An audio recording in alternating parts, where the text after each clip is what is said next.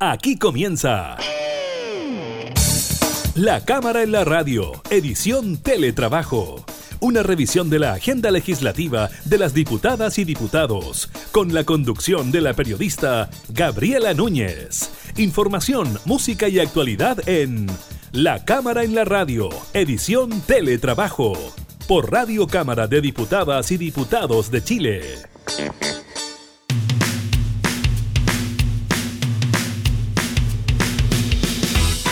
Hola, ¿qué tal? ¿Cómo están? Bienvenidos a un nuevo programa de la Cámara en la Radio en esta modalidad de teletrabajo. Los continuamos acompañando en esta situación de confinamiento para gran parte del país y en la previa de lo que serán estas celebraciones de fiestas patrias bastante especiales, pero quizás con el mismo entusiasmo a la hora de celebrarlo ahí, ¿no? En la familia, en la casa, en el hogar. Estaremos hablando de eso, de lo que se puede hacer, de lo que no se puede hacer en este 18 de septiembre. También estaremos conversando y contándoles del balance que hace el Ministerio de Salud para este jueves 17 de septiembre, también de las recomendaciones que da la autoridad sanitaria para estos días. Y estaremos conversando muy importante con el presidente de la Cámara de Diputadas y Diputados, Diego Paulsen, el diputado de RN, que representa la zona de la Araucanía, quien, claro, hace un llamado a celebrar estas fiestas patrias, pero con el autocuidado correspondiente, respetando las medidas sanitarias. Está bien interesante la conversación eh, con el presidente de la corporación. Y además estaremos comentando sobre lo que ocurrió en varias comunas de nuestro país con este apagón masivo de la empresa BTR que dejó a muchas familias sin cable, sin internet y en algunos hogares también sin teléfono. Iniciamos entonces la cámara y la radio en teletrabajo en la previa de las fiestas patrias.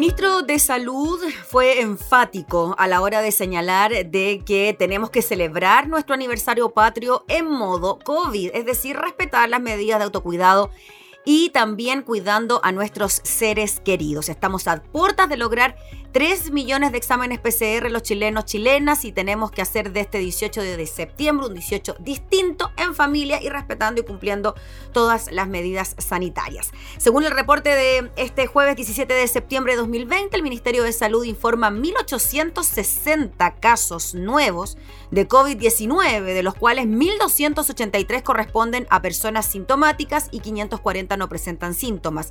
Además, se registraron 37 test PCR positivos que no fueron notificados. La cifra total de personas que han sido diagnosticadas con COVID-19 en el país alcanza las 441.150 personas. De ese total, 15.080 pacientes se encuentran en etapa activa. Los casos recuperados son 413.928. En cuanto a los decesos, de acuerdo a la información entregada por el DEIS, el Departamento de Estadísticas e Información de Salud, en las últimas 24 horas se registraron 84 fallecidos por causas asociadas al COVID-19. El número total de fallecidos asciende a 12.142 personas en el país. A la fecha, 895 personas se encuentran hospitalizadas en unidades de cuidados intensivos, de las cuales 663 están con apoyo de ventilación mecánica y 120 se encuentran en estado crítico de salud. con relación a la red integrada de salud existen un total de 460 ventiladores disponibles. El número de residencias sanitarias disponibles es de 153 con 10.384 cupos a nivel país.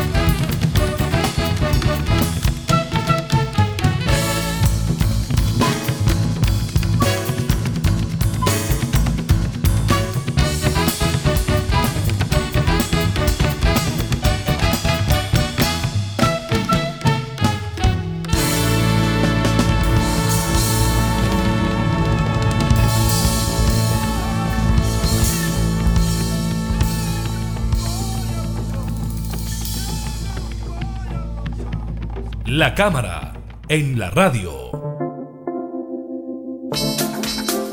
Se acercan ya las celebraciones de fiestas patrias en una modalidad bastante diferente, bastante especial a la que estamos acostumbrados, todo por los efectos de la pandemia del COVID-19. Queremos hablar de esto, del trabajo del legislativo y de otros temas con el presidente de la Cámara de Diputados, el diputado Diego Paulsen. ¿Cómo está, diputado? Muchas gracias por recibirnos. Hola Gabriela, ¿cómo estás? Feliz de poder conversar con ustedes. Sí, pues decíamos al inicio, diputado, que son unas fiestas patrias bastante especiales en un contexto también muy especial y muy particular, no solo para Chile, sino también para el mundo. ¿Cómo ve usted estas celebraciones? ¿Cómo cree usted que la van a enfrentar eh, los chilenos de cara a lo que es la pandemia del COVID-19?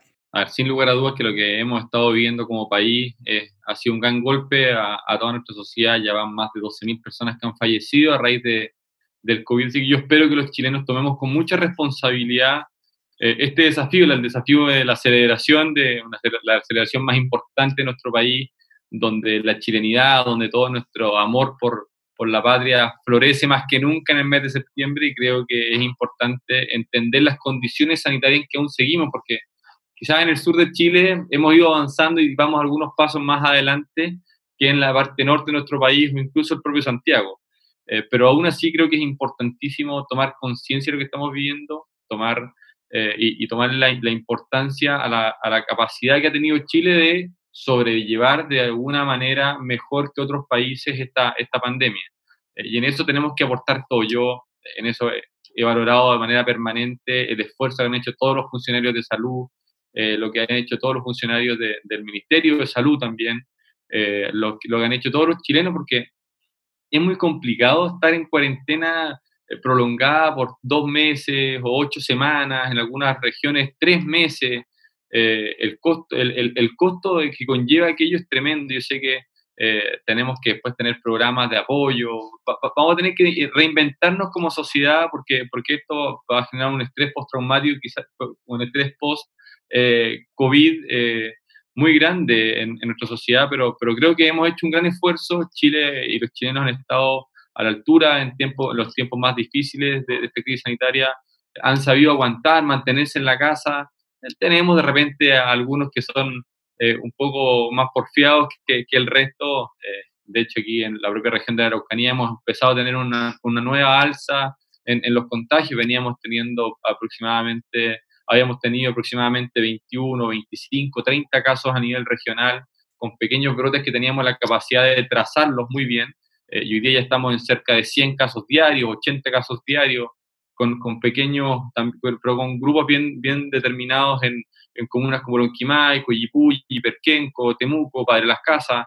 Eh, el, el, trabajo que han hecho los funcionarios de salud pública y privada en nuestro país ha sido tremendo y espero que, eh, quienes nos hemos empezado a portar un poco mal respecto de empezar a salir más, a tener un poco más de reuniones de trabajo, también tomemos las medidas, porque de eso depende de cuánto tiempo más nos queda en este proceso tan tortuoso para nosotros. Diputado Diego Paulsen, y en virtud de eso, fíjese que he revisado el porqué de algunos aumentos en regiones, por ejemplo, en el Maule, en Magallanes, en Biobío, en la misma Araucanía, y esto se debió principalmente a las reuniones familiares que hubo para la celebración del Día del Niño. Ahí muchas de las comunas no estaban en cuarentena y hubo posibilidad de reunión. Esperemos que para el 18 no pase lo mismo. ¿Cómo ve usted las campañas preventivas por parte del gobierno, este Fondeate en Casa y quizás ciertos errores comunicacionales que hubo en un inicio a la hora de entregar el mensaje, pero que después a la larga se fueron rectificando y ya todos sabemos que más de cinco personas en la casa no pueden entrar? A ver, acuerdo contigo plenamente. Aquí gran parte de los pequeños brotes que han dado, y, y, lo hablo con propiedad, tanto aquí en Galvarino, en Perquenco, Lonquimay, Coyipulli, se da porque además vino gente de afuera. Eh, tenemos hoy día un brote en Galvarino de 20 personas en un sector que se llama Coihueco, eh, donde vino una mujer de Santiago que era familiar, llegó contagiada de Santiago, contagió el grupo familiar completo y contagió a la comunidad y hoy día tenemos 20 personas contagiadas. Entonces, yo creo que el, gran llamado es eso, que, que, en estas fiestas sepamos celebrar como corresponde, eh, sepamos que eh, nos estamos cuidando entre todos, que es responsabilidad de todos, que esto no vuelva a surgir. Estamos además en un proceso muy importante para nuestro país. Estamos, vamos a estar a 40, 45 días del próximo plebiscito que define si queremos o no una nueva constitución. O sea, si, si queremos que, que, esto avance en nuestro calendario eh, social, político, esté establecido, también tenemos que ser cuidadosos en lo que queremos y en cómo lo queremos llevar adelante en, algunos, en algunas semanas más. Eh, yo creo que, que en eso, ojalá, ah, y en eso eh, comparto contigo, eh, sin lugar a dudas, algunos funcionarios han, equivocado la forma en que han transmitido el mensaje, lo importante es saber enmendarlo, asumir que, se han equivocado, porque en esto, esto ha sido una, un, aprendizaje para, para, todos. Yo creo que ninguna persona que esté en el mundo público pudo haber dicho que tenía la bolita mágica para determinar de qué manera esto se sobrellevaba. Entonces hemos ido teniendo que eh, muchas veces hacer pruebas, eh, ensayos y quizás ensayo-error, nuevamente pruebas, y hemos ido acertando. Yo creo que en eso la, labor que hizo el propio ministro, el ex ministro Mañanich y el, y el, doctor París en la actualidad eh, ha sido lo correcto. quizás se han podido cometer algunos errores menores, pero, pero, al fin y al cabo hemos tenido un sistema de salud que no nunca colapsó, que nunca estuvo el dilema de la última cama, que, que de una u otra manera hemos tratado de eh, avanzar eh, pudiendo establecerle a todos los chilenos la atención de, de, de, primera fuente en cada hospital público, en cada hospital o clínica privada. La gente estuvo con la mayor de las voluntades trabajando, no faltaron equipos, eh, o sea, hubo una descapacitación en tiempo récord a, a enfermeros, enfermeras, y la verdad que eso ha permitido que, que, ese trabajo en conjunto y a la voluntad y la disposición de la gente, del personal de salud, en, que nunca estuvimos en ese dilema. Ya que mencionó al ministro Mañalich, eh, ¿qué le parece la acusación constitucional presentada contra el ex jefe de la cartera de salud? Se presentó ahí justo en el límite del tiempo. La, la, verdad que esta, esta es una atribución constitucional que tienen los parlamentarios de, de poder hacerla. Nosotros respetamos eh, esa, esa, atribución y, la, y, la, facultad que tienen de, de, poder hacerla. Yo la verdad que no comparto el contenido, creo, y, y en eso estoy por, por lo que señor el propio expresidente Ricardo Lago el ministro Núñez se la jugó de la mejor forma cuando el brote partía en China y la veíamos tan lejano, eh, eh, establecíamos ya protocolos sanitarios, empezábamos la compra de insumos, nos empezábamos a preparar comprando respiradores artificiales, eh, establecíamos nuevos protocolos sanitarios cada 15 días, habían reuniones de mesa, o sea, yo creo que, y vuelvo a insistir, mira, somos seres humanos, ¿se pueden cometer errores? Sí, se pueden cometer errores, pero creo que eh, al, fin, eh, al, fin y al cabo de todo lo que se obró, sin lugar a dudas que al final el reconocimiento a la labor de, de, la gente de salud, del Ministerio de Salud y los, de los propios ministros, ah, yo creo que han estado a la altura. Diputado, usted lo mencionó también en una de sus respuestas que estamos ya un poquito más de un mes del plebiscito del 25 de octubre y usted junto al presidente del Senado, el CERVEL y otras autoridades participaron en mesas que tenían que ver con medidas sanitarias, resolver ciertos aspectos que tienen que ver precisamente con que la gente vaya a votar. Eh, ¿Cómo ve usted eso cuando ya va faltando menos para el plebiscito? Y sin duda va a ser un día muy especial, muy particular por todo lo que conlleva un plebiscito por una nueva constitución y además en época de pandemia. Sí, mira, nosotros pusimos nuestro, nuestro mejor esfuerzo en poder llevar adelante este, este plan de plebiscito seguro desde el Ejecutivo, tuvimos a los ministros muy, muy interesados participando, el CERVEL con Partido de Santa María, la presidenta del Senado, el presidente de la Comisión de Constitución, Matías Walker, eh, en el caso del Senado, el senador Durresti. Creo, que hubo un buen trabajo donde se le entregaron facultades al CERVEL para poder llevar adelante eh, eh, un derecho constitucional. La gente tiene el derecho constitucional de emitir su voto, pero también el, de resguardar su salud. O sea, si tenemos que también resguardar la salud de todos los chinos, y creo que ahí tenemos que tratar de garantizar que ambos derechos constitucionales se, se, puedan aplicar, se puedan usar.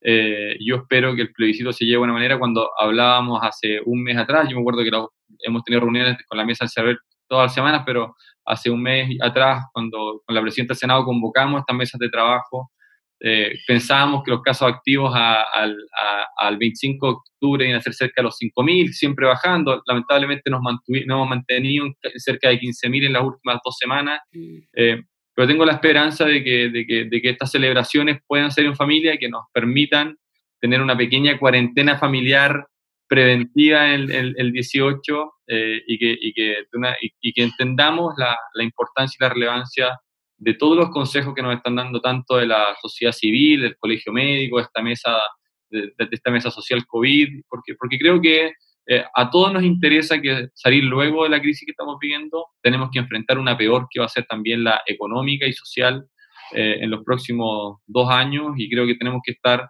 eh, dando pequeños pasos pero firmes para ir avanzando en la reconstrucción de Chile. ¿Cómo ha visto usted, diputado Diego Paulsen, la relación entre el Ejecutivo y el Legislativo a la hora de tramitar proyectos de ley que van en resguardo de lo que está ocurriendo con la crisis, ¿no? Eh, además, del 25 de octubre se va a conmemorar un año del inicio del estallido social, del 18 de octubre, y desde ese momento a la fecha se han tramitado una serie de proyectos de ley, iniciativas que tienen que ver con eso y también con la pandemia. ¿Cómo ha sido ese trabajo? Mira, es, un trabajo que partió el expresidente Flores eh, de muy buena manera con su mesa. Eh, hemos logrado bajar los tiempos de tramitación, proyectos que se demoraban antes 8, 9 meses, hoy día lo estamos tramitando en un promedio de 11, 12 días en la Cámara de Diputados. Eh, hemos visto una voluntad para poder avanzar de todos los comités parlamentarios, porque además, cuando asumimos nosotros el 7 de abril de este año, establecimos un protocolo también de funcionamiento de sesiones telemáticas que nos permitió que teníamos que tener un acuerdo de dos tercios de los comités parlamentarios para poder, poder funcionar de manera telemática. Entonces, eh, con ese acuerdo los dos tercios teníamos que funcionar, había una voluntad tremenda de todos los comités parlamentarios, generalmente las tablas de sesiones eh, semanales las sacamos casi de manera unánime, hemos permitido que también parlamentarios que han tenido problemas de, para poder asistir, no porque no quieren, sino que porque no, muchas veces en Aysén los parlamentarios no tenían vuelos para poder venir y viajar por tierra, no llegaban, no alcanzaban a ir y volver, tienen familia, tenemos parlamentarios que estaban con edad de riesgo, con enfermedades crónicas. Mm. Tratamos de implementar un buen sistema que nos permitió eh, aprobar los, tanto los proyectos que el Ejecutivo ha querido presentar, como también las mociones parlamentarias, porque tienen la misma relevancia. Nosotros entendemos que eh, tanto las ideas de los parlamentarios como, las, como los mensajes del Ejecutivo tenían que tener la misma tramitación, la misma celeridad y hemos trabajado respetando las urgencias del Ejecutivo cuando nosotros nos han presentado los proyectos y hemos tratado de ser un interlocutor válido entre el Ejecutivo y el, el, Congreso también para llevar las consultas y las diferentes opiniones de todos los sectores políticos para ponerle urgencia a algunos, algunas mociones parlamentarias. De hecho, se ha seguido el conducto regular, eh, ¿no, presidente? En cuanto a si se declara admisible o no una iniciativa por la mesa, con un informe de secretaría, después esto se somete a votación si es que no hay concordancia y así, ¿no? O sea, las mociones parlamentarias también tienen su conducto regular a la hora de poder tramitarse. Sí, sin lugar a duda, eso fue una de las cosas que nosotros logramos instaurar y, que pretendo dejarla, eh, ojalá para siempre en, en, la forma de, de, de tramitación, es que establecimos un grupo de cinco personas en la Secretaría General, las cinco personas dan su opinión, eh, como es número impar, siempre va a ganar una opción eh, y por lo tanto esa es la opción que toma el presidente y así no vamos, vamos a despolitizar las decisiones respecto a las admisibilidades o incondicional los proyectos de ley y va a ser más bien una secretaría técnica la que va a determinar aquello. Sí, diputado Diego Paulsen, no le puedo dejar de preguntar por la situación de su zona, de la Araucanía. Hemos visto cómo este año quizás ha habido un recrudecimiento de los conflictos en cuanto a la violencia. Tuvimos un paro de camioneros también entre medio, precisamente por lo mismo. ¿Cómo ve usted ahora la situación? Precisamente en que quizás se vienen las fiestas patrias, la celebración, el ambiente cambia. ¿Cómo lo proyecta usted? No, yo, yo, yo, a ver, claramente la, la, situación que vivimos en la región de Araucanía en, los últimos 20 años ha sido una situación muy dura, eh, porque hay, una sensación de impunidad tremenda respecto de las actuaciones de estos, grupos violentos, estos grupos terroristas. Hemos visto que en los últimos años han matado y han quemado vivo a eh, una pareja de adultos mayores, balearon a una niña de nueve años por la espalda, quemaron vivo, eh, quemaron vivo a un chofer que dormía en su cabina de camión en enero al señor Juan Barrio, a Montserrat hace tres o hace un mes atrás la balearon por la espalda. Entonces nosotros entendemos de que hay grupos que no quieren nada, que no quieren el diálogo, que no quieren la confusión, que no quieren la paz, y, en esa lógica nosotros vamos, no, no vamos nunca a ceder ante estos grupos violentos, vamos siempre a buscar la forma de poder mantenernos dialogando con quienes quieren la paz. Hace una semana atrás, hace dos semanas atrás recibí, recibió tanto el presidente de la República, el presidente de la Corte Suprema y la, presidenta del Senado y yo a un grupo de Lonco y Machi que quieren empezar a sembrar pequeñas semillas de paz. Hola, ¿cómo estás? Hola, Gabriela. Hola, Gabriela. Déjame terminar. ¿Cómo te llamas? Clara. Hermosa, linda. Clara. La Clarita, Clara, ¿cómo estás, Clarita? Al tiro dejamos libre al papá. Y, y, por lo tanto nosotros tenemos que tomar esos pequeños eh, grupos de personas que lo que quieren es trabajar en... También uno podría decir, ¿sabe que Aniceta Norín eh, podría tener un, odio desmedido contra el Estado? Estuvo detenido cinco años, procesado por una causa que finalmente lo dejaron libre porque una corte internacional determinó que era, era inocente. Pero él es el primero que ha estado eh, por ponerse detrás del diálogo, por ponerse detrás de la paz. Tenemos una ministra, que es la, ministra Rubilar, que ha estado también trabajando muy activamente con, con las machis y los loncos, que esperan empezar a trabajar pequeños puntos de encuentro y necesarios para ir avanzando tanto en señales políticas por parte del Estado, porque acá tenemos, primero, una desconfianza tremenda de, este, de estos grupos pacíficos, eh, que, tienen, una, tienen demandas justas, que son el gran parte de nuestro pueblo originario, eh, pero hay una desconfianza porque siempre le han dado promesas, promesas y nunca les han cumplido pero también el, el, Estado necesita tener una contraparte con quien poder conversar. Y creo que es importante empezar a generar estas confianzas para poder ir, avanzando. Diputado, le agradecemos enormemente por conversar con nosotros de todos estos temas que tienen que ver con fiestas patrias, con su zona, acusaciones constitucionales, COVID, etcétera. Desearle desde ya que pase una excelente fiesta patria y a ver si nos podemos despedir con un saludo también por parte del presidente de la Cámara de Diputadas y Diputados para todos los que nos escuchan y ven yo, quiero primero enviarle un gran saludo de Fiestas Patrias a todas las familias del Congreso Nacional. Eh, desde la Cámara de Diputadas y Diputados tenemos un equipo maravilloso que trabaja, que asesora parlamentarios, que nos permite que el Congreso funcione día a día, que, muchas veces nos atienden, que están a disposición nuestra, que, que hacen que, que, la Cámara de Diputados pueda, incluso en estos tiempos difíciles, poder avanzar y trabajar y dar, y dar respuesta a necesidades tan eh, tan duras como la que están viviendo los chilenos. Y en eso yo quiero agradecer y valorar, quiero decirles que ojalá pasen todos nuestros funcionarios y funcionarios un feliz 18, les deseo lo mejor, que puedan pasarlo en familia, que se cuiden muchísimo. Sabemos que Valparaíso eh, aún sigue en, un paso más atrás que la región de Araucanía, eh, pero que creo que en conjunto hemos demostrado que como institución estamos a la altura de poder eh, llevar eh, eh, a, satisfacer las demandas que los chilenos han exigido en esta época. Así que agradecerles el trabajo que han hecho en estos últimos seis meses. La verdad que ha sido encomiable el, este, este, esfuerzo que han hecho todos los funcionarios trabajando de sus casas, viniendo a sesiones presenciales, siempre, siempre dando una respuesta y con, y con la mejor de, las voluntades. Así que agradecerle a todo ello y en especial también a los chilenos y chilenas que celebremos. Este es un mes en que muchas veces volvemos a valorar ese sentido patriótico, ese sentido de unidad eh, que nos caracteriza y que eso sea al final eh, el espíritu que nos, que nos lleve adelante como país, que ojalá esté de manera permanente en nuestra, en nuestra memoria y ojalá en nuestros pensamientos, porque es lo que hace que Chile y lo que podamos construir un mejor Chile en el futuro. Muy bien, pues diputado Diego Paulsen, le agradecemos enormemente por el contacto y desearle también a usted, a toda su familia, unas felices fiestas patrias y a toda la gente de su zona también en la Araucanía. Gabriela, que estén bien, un gran abrazo. Gracias. El presidente de la Cámara de Diputadas y Diputados conversando entonces sobre las celebraciones de fiestas patrias.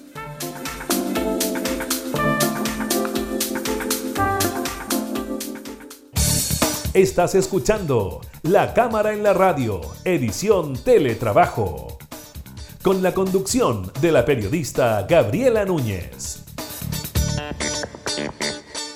Al medio la cordillera y el mar, lo llevo al centro de mis huesos, este lugar, los gritos apagados en el tiempo, los puedo escuchar escribieron que el amor es breve y que olvidar es largo y aquí estamos sin avanzar. Una tierra de promesas rotas, dolor por sanar. Estrellas al norte.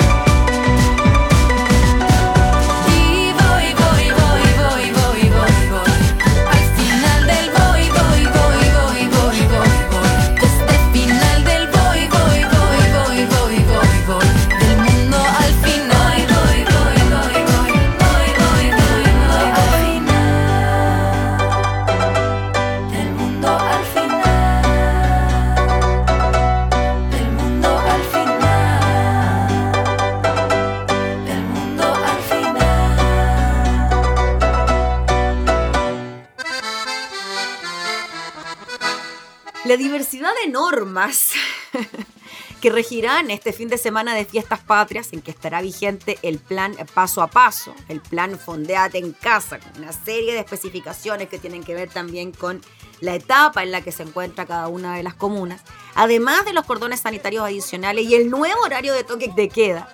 Sumado a las modificaciones que se hicieron algunas medidas anunciadas por las autoridades, podrían provocar ciertas dudas en la población, ¿ah? mayoritarias por lo demás cuántas personas pueden reunirse en una casa, el patio se considera como un espacio abierto, los fiscalizadores pueden ingresar a cualquier vivienda al azar.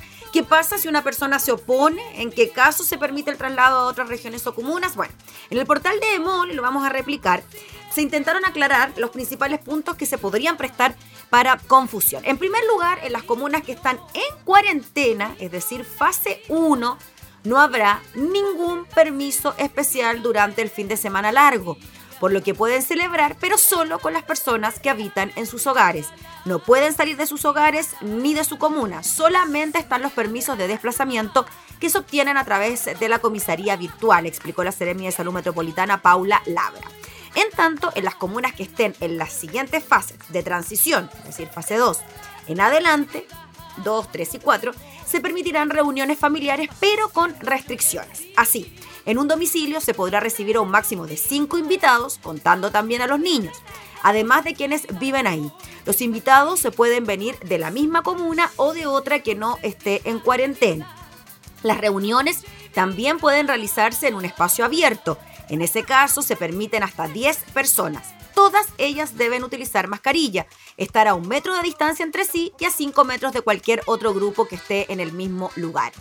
En el caso de las comunas que estén en etapa de transición, fase 2, debe pedir un permiso para ello en la comisaría virtual, el cual podrán solicitar solo uno de los tres días, el 18, el 19 o el 20 de septiembre, y durará seis horas incluyendo los tiempos de traslado. En cambio, quienes viven en comunas en preparación, es decir, fase 3 y apertura inicial, fase 4, no deberán pedir ese permiso. Solo lo requerirán en caso de que ingresen a una comuna que esté en transición, lo que podrán hacer solo una vez. No podrán entrar a una comuna en cuarentena. Respecto a qué se entiende por espacio abierto, para efectos de poder reunirse hasta 10 personas, esto corresponde a un área libre, pública, como plazas, parques, cerros. Sin embargo, no se considera como tal el patio de una casa, terrazas ni espacios comunes de un condominio. La norma es muy clara. Si yo tengo un patio grande, una parcela, entonces voy a juntar más gente. No.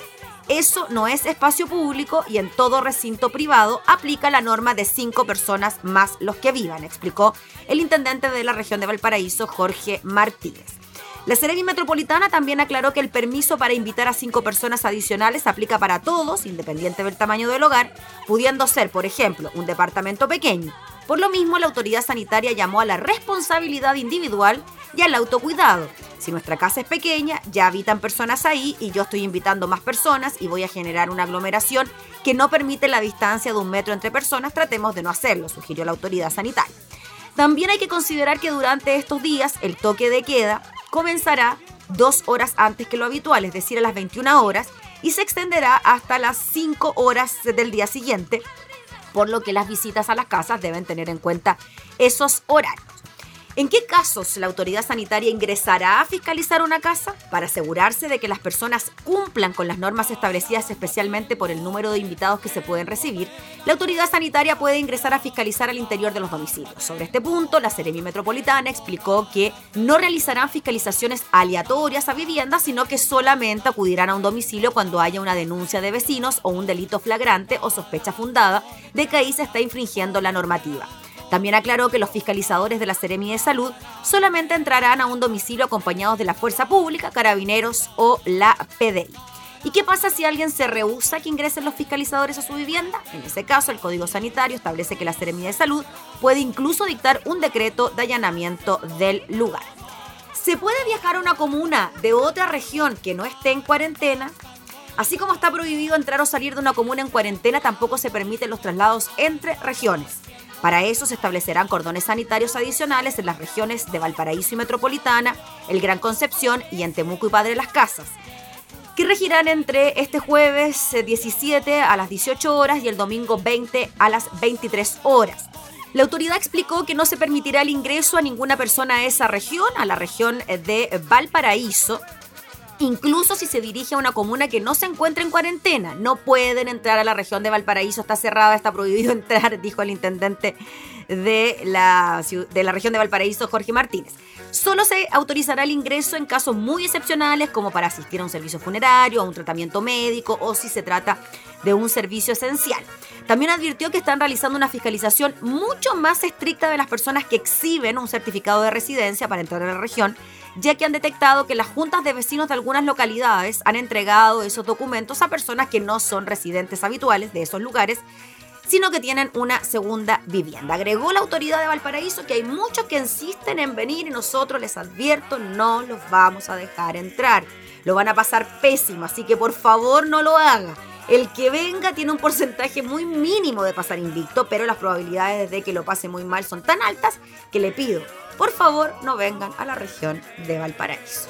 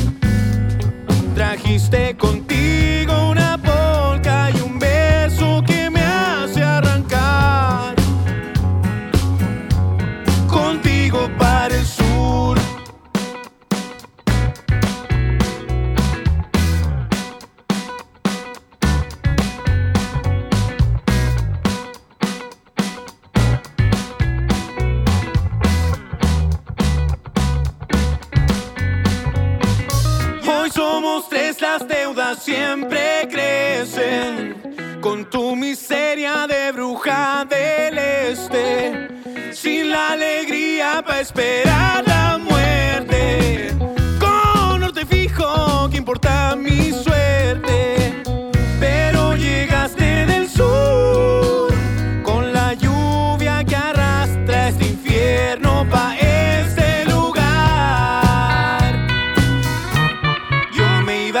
El sur.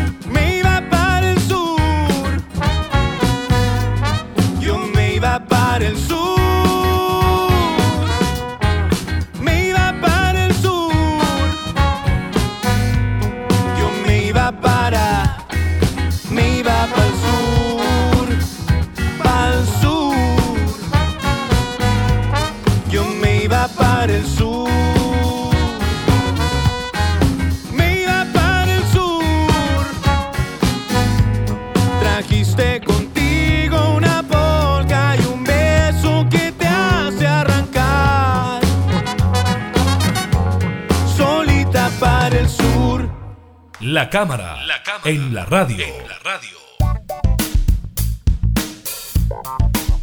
Durante la tarde de este miércoles, a eso de las 19 horas, usuarios comenzaron a reportar una masiva caída de los servicios de televisión pagada, telefonía e internet de la empresa BTR.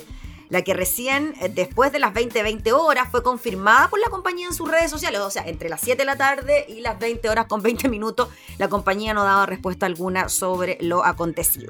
Y ya con el paso de las horas, BTR publicó un comunicado en el que detalló las causas de esta incidencia, que entre otras impidió que muchos seguidores del fútbol pudieran ver el triunfo, muy bien, 2-0 de Universidad Católica sobre Gremio por la Copa Libertadores. En cualquier caso, BTR comunica que compensará a sus clientes afectados, aseveró la empresa.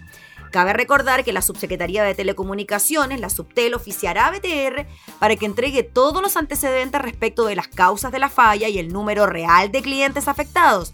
Una vez recibido el oficio, BTR tendrá un plazo de 24 horas para responder los requerimientos. En un primer momento se dijo que la falla era solamente en comunas de la región metropolitana, incluso se habló solo de comunas del sector oriente, pero después con el paso de los minutos nos dimos cuenta de que la falla se daba en distintas comunas del país. Además, el Servicio Nacional del Consumidor mantiene una demanda colectiva contra la empresa por las fallas del suministro de Internet que han reclamado masivamente sus usuarios. En este contexto, BTR acusó un juicio popular y advirtió quiebra si se le ordena congelar el cobro en los planes de Internet. Pero muchos eh, tenemos la experiencia de que el servicio de Internet de esta empresa en particular durante la pandemia ha sido bastante, bastante deficiente. Con respecto al corte de este miércoles, tal como informamos por nuestras redes a las 22.30 horas, el corte de servicios de telecomunicaciones afectó a las comunas de Las Condes, Lobarnechea, Vitacura, La Reina y Ñuñoa y tuvo su origen en dos cortes de distinta naturaleza en nuestra fibra óptica, pero insistimos que también se reportaron fallas en otras comunas del país, en Viña del Mar, por ejemplo. El primero respondió a un corte de la red eléctrica provocado por un accidente vehicular en Andrés Bello con Purísima, esto en la región metropolitana, que hizo caer el tendido eléctrico sobre la DBTR incendiando nuestra fibra óptica alrededor de las 16 horas. Esta versión es concordante con la que horas antes la empresa entregó por medio de las redes sociales. El segundo corte de fibra se produjo a raíz de un incendio provocado por una caída de cables eléctricos sobre nuestra red. Nuestros técnicos están trabajando para restablecer los servicios en cerca de una hora. Sin embargo, la empresa Enel, de electricidad, la dueña de los cables supuestamente, cuestionó dicha versión a través de Twitter. Nuestros equipos técnicos han verificado en terreno que no hay cables eléctricos sobre sus redes. Sobre la segunda causa, BTR manifestó que mientras nuestros equipos se encontraban en el lugar intentando repararla, desconocidos cortaron intencionalmente otra de nuestras redes de fibra óptica que servía además de respaldo de la primera esta vez afuera de uno de nuestros principales centros de distribución, el HV de la comuna de La Florida. Por lo anterior, la compañía tomará inmediatamente acciones legales, interponiendo la vigésima novena querella en contra de quienes resultan responsables de esta grave situación que ya supera los 200 eventos en los últimos siete meses, dijo la empresa.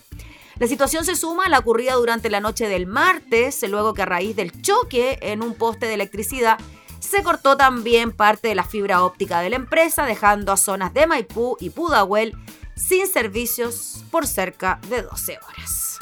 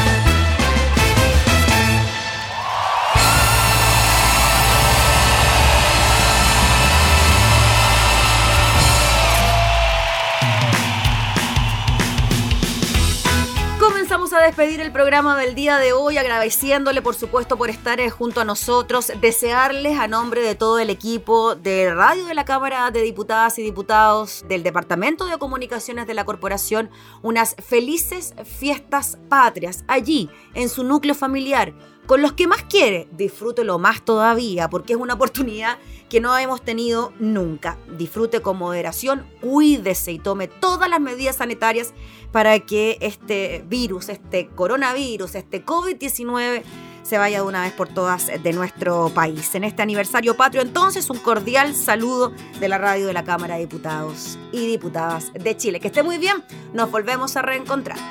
Para olvidarme voy a cultivar la En ella espero encontrar remedio para mi pena. Aquí plantaré el rosal de las espinas más gruesas. Tenderé lista la corona para cuando en mí te muera. Para mi tristeza violeta azul, clavelina roja para mi pasión. Para saber si me corresponde, desojo un blanco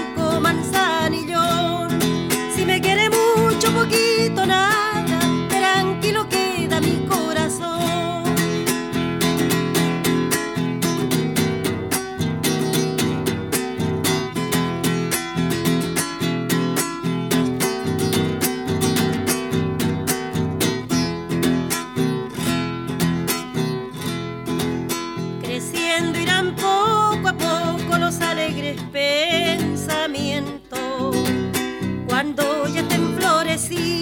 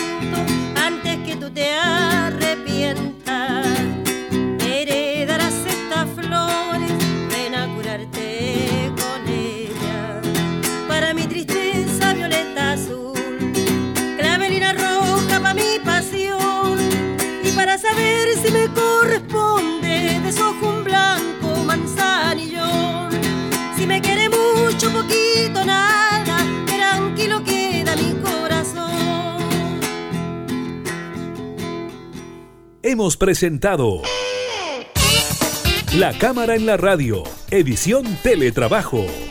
Una revisión de la agenda legislativa de las diputadas y diputados, con la conducción de la periodista Gabriela Núñez. Información, música y actualidad en La Cámara en la Radio, edición Teletrabajo. En Radio Cámara de Diputadas y Diputados de Chile. Hoy más que nunca, acercando las leyes.